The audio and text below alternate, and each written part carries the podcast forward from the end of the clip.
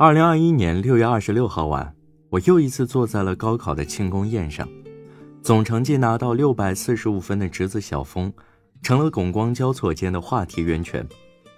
无数的羡慕和赞美夹杂着略显焦虑的空气，飞向了手忙脚乱的他。可我却从他身上只看到了尴尬，因为这样的分数让他和他的父母，也就是我的堂兄堂嫂，做了十几年的清华梦，破碎了。宾客散去时，堂兄早已喝得酩酊大醉，却依然和小峰的班主任嘟囔着表达歉意，仿佛这个全校第一的高考成绩是一种罪。临走时，我叫住了小峰，很肯定地拍着他的肩膀说：“小峰，祝贺你没考上清华。”他呆住了，看向我的眼神迷茫且不可思议。小峰不是我唯一的侄子。却是一个在攀登清华门槛途中黯然掉队的少年，如同曾经的我一样，因为一次次的考试第一和多到无处粘贴的奖状，刚入高中就被校长钦定为学习榜样的我，顺理成章的变为了冲击清华大学的一号种子。没有人知道小镇中的人们对于清华大学的执念来自哪里，但因同加官进爵的他。就是他们心中可以创造一切的地方，而我也乐于接受这样的一个身份，勤奋刻苦地把压力变成了一摞摞密密麻麻的草纸和一把把一滴不剩的笔芯。但，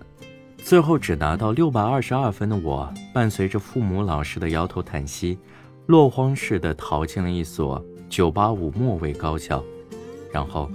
迅速被所有人遗忘。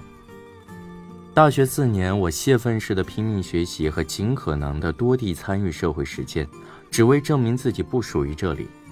我又一次变成了同学眼中的怪人和一个不懂风情的书呆子，而我所痛恨的环境，却在潜移默化的帮助我驶向通往光明的方向。终于在大三下学期，我拿到了一家深圳外企的核心岗位实习生 offer，在被同学羡慕的同时。和一群来自于清华北大的家伙们工作在了一起，保持紧张成为了我实习生活的主旋律。那种莫名的自卑感让我没有余地的选择了全力以赴。凭借前期扎实的基本技能的学习和熟练运用积累，我顺利完成了实验，并在毕业时如愿以偿的拿到了 return offer。而这也让我意识到，名校。不是虔诚的永动机，保持对现状的不满并付出努力的勇气才是。然而，当我正式踏入职场，和幻想中的清华校友们成为真正的同事后不久，更大的麻烦和打击降临了。我从来没有怀疑过自己的学习能力，直到参加了几次涉及创新研发的头脑风暴后，我的骄傲被彻底击垮了。面对一个个抛出来的议题，来自清华北大的他们总是在侃侃而谈中直击问题核心，而我却总在被要求给出意见时哑口无言。他们那过于跳脱的思维方式及专业表达，是我从未见过的。即便有的技术他们也不曾涉猎，却也能以远超我的速度迅速学习掌握。我人生中第一次知道，原来差距太大。是多么恐怖的一件事！后来我才知道，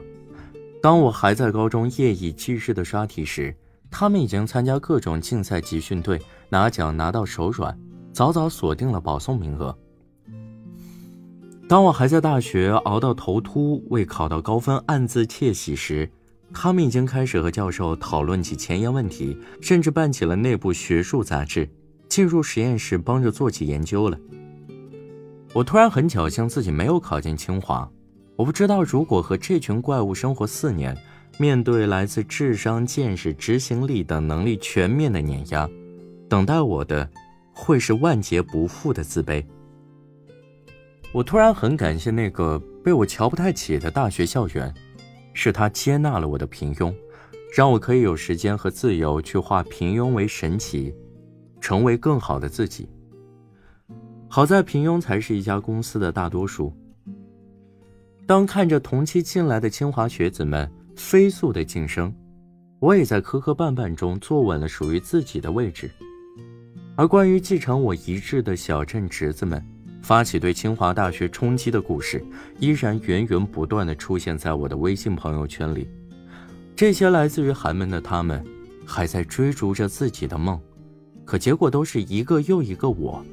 一个又一个的小峰。没办法。可以考进清华北大的他们就是天才，而天才从来都是万中无一。而我和我的小镇侄子们，只是拼尽全力的普通人，而我们为什么不能乐于当一个大多数的普通人？寒门难出贵子从来不是伪命题，但也不应该成为无法登顶的借口。只是优势教育资源的集中，让天才更加集中罢了。好在寒门子弟却从不缺少想要改变自己命运的头颅和双手。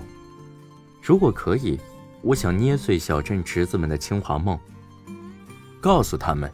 顶尖名校并不适合所有人。历史上的状元后来出类拔萃的极少，大多数变成平庸之辈。认清自己的实力，找一个让自己可以从容自信的空间和目标，才更重要。